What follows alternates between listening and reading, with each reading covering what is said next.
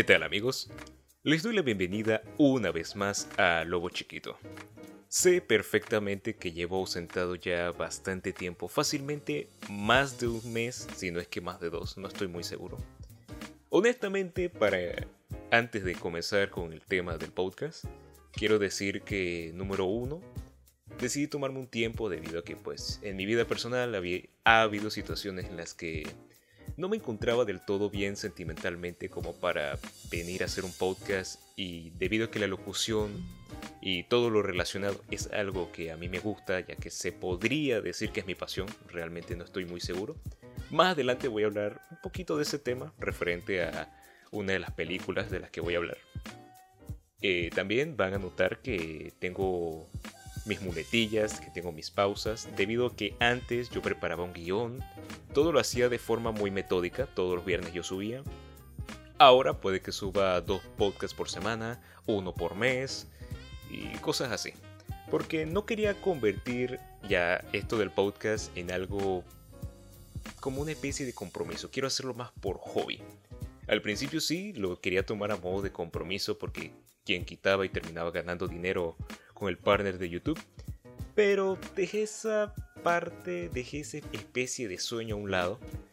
Y pues realmente sé que no tengo mucho público así tipo el Rubius, tipo Willy Rex. Y esas personas, esos influencers, esos youtubers grandes, solamente tengo a mis amigos y a mi novia.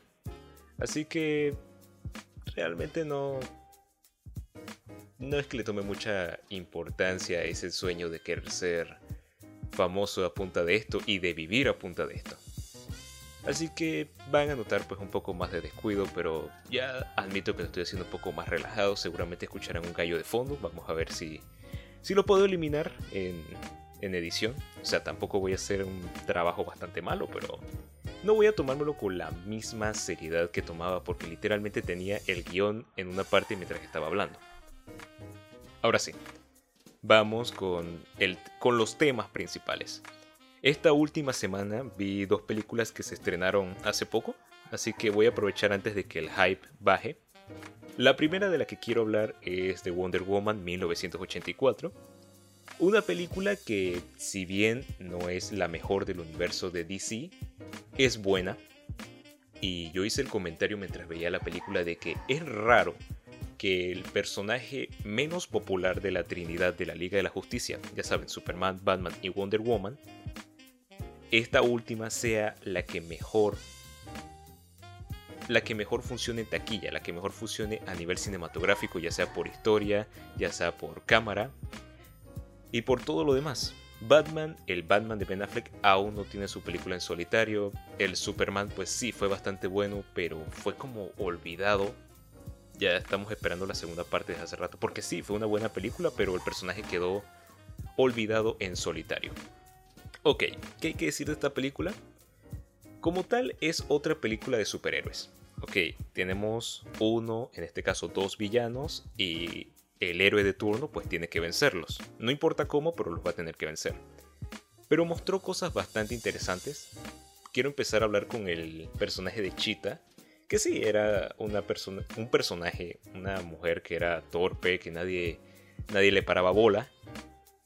Y por un deseo, pues ella se hace así toda, toda guapa, toda sexy, toda confiada de sí misma. Y por ambigüedades del deseo que ella pidió, pues también adquiere los poderes de Wonder Woman. Y ok, el personaje es un poquito vacío, pero tiene sus razones. O sea, ella quería ser más segura de sí misma.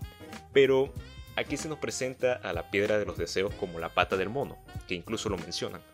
Y es que, ok, te concedo un deseo, pero te voy a quitar algo. Y en este caso le quitaron su humanidad, porque se mostraba que Bárbara, ese es el nombre ahora que lo recuerdo, era muy buena persona, incluso era amiga de un indigente al que le llevaba comida y él queda todo extrañado cuando ve que se convierte en una persona mala y fría. Y ok, tiene un buen desarrollo, aunque se pudo hacer algo mejor. No estoy muy consciente de cómo ella se convierte en ese animal antropomórfico en los cómics, pero sí sé por varias críticas, por varias reseñas que he estado viendo que la forma en la que se transformó aquí en la película no fue exactamente la acertada. Pero se pudo buscar otra, pero está bien, está bien. No, no tengo mucha queja al respecto. Tenemos también al personaje de Pedro Pascal, que si no, le, si no lo ubican, es Oberyn en Juego de Tronos, también es el Mandaloriano en esa respectiva serie, que se nos presenta al principio como un tipo carismático, que tiene éxito, que tiene su empresa, pero luego vemos que el pobre tipo pues tiene el problema de que su empresa de petróleo pues ya no tiene petróleo. Entonces los accionistas se van y él queda básicamente como un fracasado, queda como quien dice, no puedo decirlo, no puedo, iba a decir una frase que utilizamos aquí en Panamá, pero eso es, es baneable, así que vamos a decir que queda valiendo madres. Eso sí, voy a utilizar una frase mexicana, queda valiendo madres.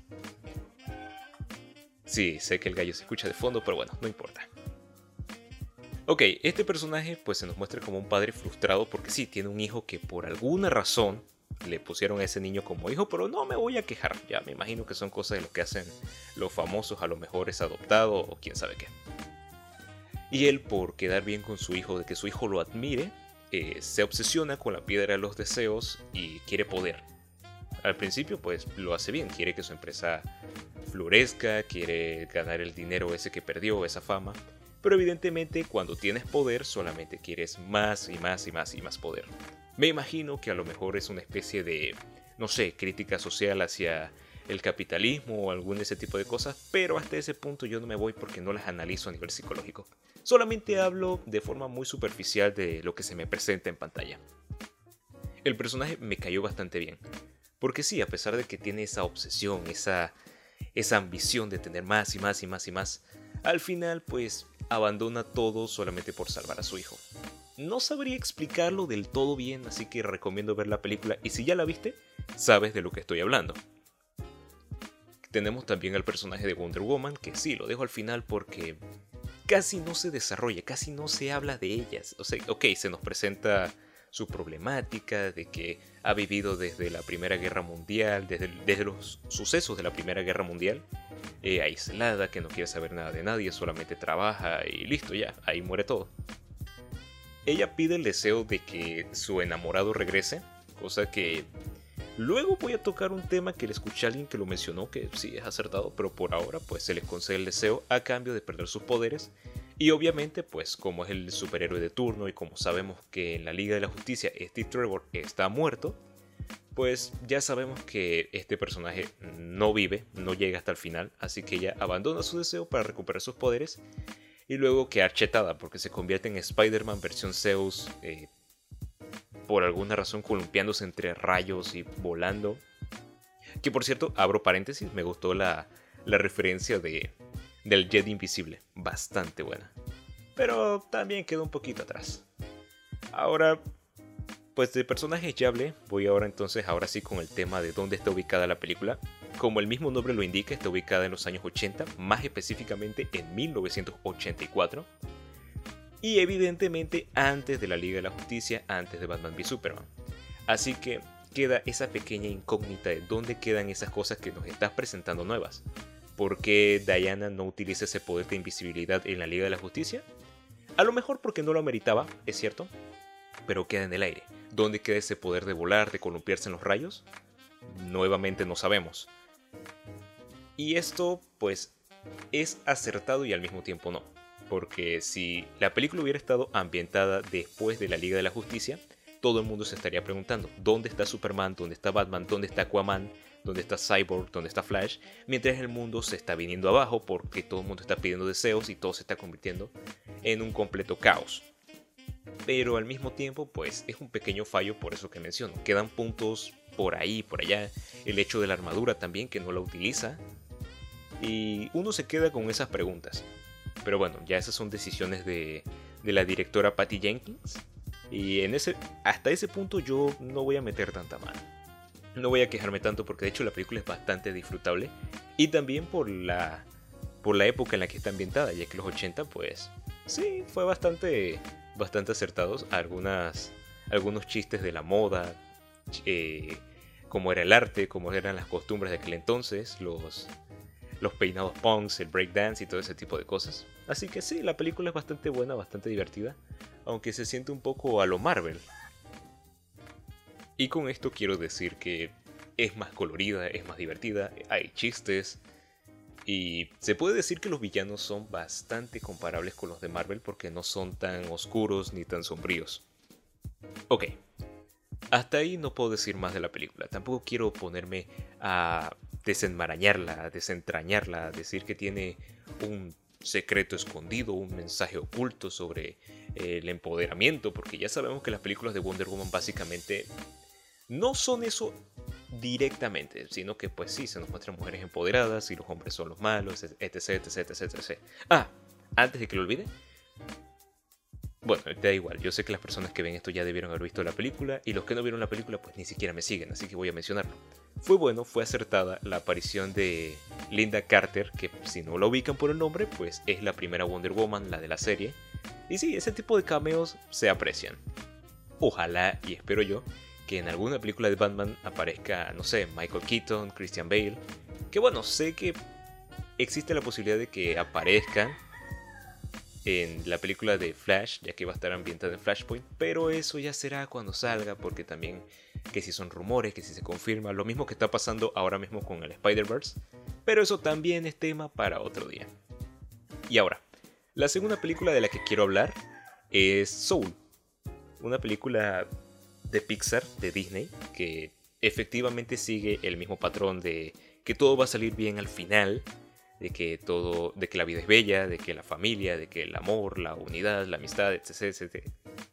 Pero pasó lo mismo que pasó con Coco y es que lograron romper un poquito el molde, brindándonos giros, brindándonos conceptos que no entendíamos. Y sí, efectivamente también está basado en el concepto de la muerte del otro mundo, que aquí lo conocen como el gran después. Pero vamos a intentar resumir la medida de que hablo de ella porque esta sí es un poquito más poquito más profunda. Tenemos el hecho de que tenemos a un maestro de, música que su sueño siempre, se, siempre fue ser un músico famoso de jazz. Y cuando la oportunidad se presenta, pues vaya, qué, qué mala suerte, me morí, así, tal cual, muere eh, después de una secuencia de que puede haber muerto de creo que cinco o seis formas diferentes. Y bueno, se viene a morir cayendo en una alcantarilla. Aquí pues su alma va a una especie de escalera que va a lo que para nosotros sería el cielo.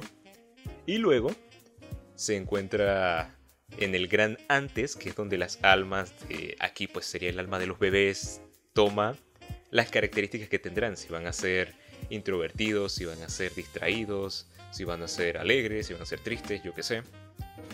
Y bueno, la única forma de que no lo manden al gran después, al cielo, al otro mundo, es que él se convierta en un mentor que aquí sería básicamente los que ayudan a que las almas encuentren su chispa, que al principio se nos muestra como el propósito. Por ejemplo, un alma puede decidir que su propósito sea ser el mejor músico de jazz, ser un gran doctor, ser, qué sé yo, un gran veterinario, un gran psicólogo, cosas así. Y se presenta entonces al personaje de 22, creo que era así, el cual es como el nombre lo indica, como el alma número 22, o sea que lleva suficiente, suficiente, demasiado tiempo en el gran antes, que porque no ha querido, no se ha decidido encontrar su chispa. Aquí, abro paréntesis, me gusta bastante cuando meten personajes famosos en películas, así sea modo de cameo, como aparición, como chiste, porque se menciona a la Madre Teresa de Calcuta, se menciona a Muhammad Ali, se menciona también a Gandhi. Hay otros personajes de los que no me acuerdo, creo que también estaba un filósofo, creo que era Platón, no estoy seguro, pero todas estas cosas se aprecian porque son, son pequeños chistes culturales que se llegan a apreciar bastante. Y bueno, aquí el personaje principal, el músico de jazz, que no recuerdo su nombre, creo que era John, pero por no equivocarme voy a decirle el, protagonista, para no, no enredarme. Él quiere entonces hacer una movida de que, ok, Completa el pase, porque no mencioné, las almas necesitan completar su pase con la chispa para poder, ir al mundo de los vivos. Y entonces, pues, ok, le da el pase a 22, 22 le da el pase de vuelta y él regresa al mundo de los vivos. Cosa que no se puede hacer hasta que 22 encuentre su chispa. Y no se, no se consigue. Viene una secuencia en la que le enseña si ser bombero, si ser repostero, astronauta, músico, y nada, nada le llama la atención a 22. Luego acuden a una especie de hippies locos que yo interpreto esto como el uso de sustancias alucinógenas o sustancias de dudosa legalidad. donde, bueno, les muestran el cómo poder regresar, les abren su portalcito, su cosa, o sea, conveniencias de guion. Y entonces, tanto el protagonista como 22 viajan al mundo de los vivos. El protagonista en el cuerpo de un gato y 22 en el cuerpo del protagonista. Aquí se hace todo un quilombo, se hace todo un enredo. 22 está súper asustada, no, no le gusta nada porque por primera vez está escuchando, por primera vez está sintiendo, está saboreando, está olfateando y se siente abrumada. Eh, Creo que esto es comparable con Matrix cuando él, cuando Neo despierta y le dice ¿Por qué me duelen los ojos? y le responde Morfeo porque nunca lo has usado, nunca los has usado, es, es así. Entonces, pues, en una secuencia un poco, poco original, poco original, eh, pues ya se encierra en sí misma, todo le da miedo, no quiere saber de nada. El protagonista en el cuerpo del gato, pues le lleva una pizza, y ya, le quedó gustando la pizza 22, descubrió que comer es algo rico. Aquí, para no hacer tan largo el capítulo del podcast, pues 22 va descubriendo todo lo bueno que tiene la vida. El comer es algo bueno, el charlar con el barbero, eh, cómo, cómo disfruta de la música, cómo disfruta del arte, ve la relación que tiene el protagonista con su madre, que al principio no lo apoya, pero después de un par de palabras, pues dice, ¿sabes qué, hijo? Sigue tu sueño, yo te voy a apoyar. 22 se encuentra conmovida por el mundo en el que se encuentra, porque disfrutó de la música. Y con todo esto, pues, como es evidente, porque todo esto ya se ve venir, pero no ves cómo va a venir. Eso es lo que hizo bien Pixar. Ella encuentra su chispa. Ah, sí, después de también está el problema de que el protagonista le dice, no, a ti solamente te gustó todo eso porque estás en mi cuerpo, no sé qué, tú todavía no tienes chispa y ella se siente mal y se convierte en lo que en la película nos presenta como almas perdidas, que son esos... que es cuando tú te enfocas tanto en una idea que te desconectas de la vida. Creo que así lo dice el hippie raro que se nos presenta. Que por cierto, es un personaje bastante gracioso. Sobre todo por la escena en la que está maniobrando un cartel de una forma bastante poco natural. Fue, divertido, fue divertido el personaje. Es como, es como el, Olaf de esta, de esta película. Es como el alivio cómico que está para eso, solamente para hacer chistes. Y... Ok. La película aquí entonces nos presenta el mensaje importante. Si no lo captas, te lo dicen al final, pero ya aquí tú lo vas captando. La chispa no es el propósito, no es a qué vienes a este mundo, sino es el cómo disfrutas de la vida, el cómo disfrutas los pequeños detalles como el ver al cielo, el ver caer las hojas, el disfrutar de la comida, de una conversación. Sencillamente disfrutar de cada pequeño aspecto que te brinda la vida. Y al mismo tiempo se nos presenta el cómo nosotros confundimos eso con el propósito y nos llegamos a deprimir si no lo llegamos a conseguir. Cosa que me costó, muy a modo personal, pues debo decir que una situación parecida me pasó eh, en cuestión de mi trabajo, pero eso ya es un tema bastante personal como para mencionar. Pero me sentí identificado por eso, me gustó. Pixar aquí nuevamente tocó un tema bastante sensible, pero lo supo manejar de una forma muy simple.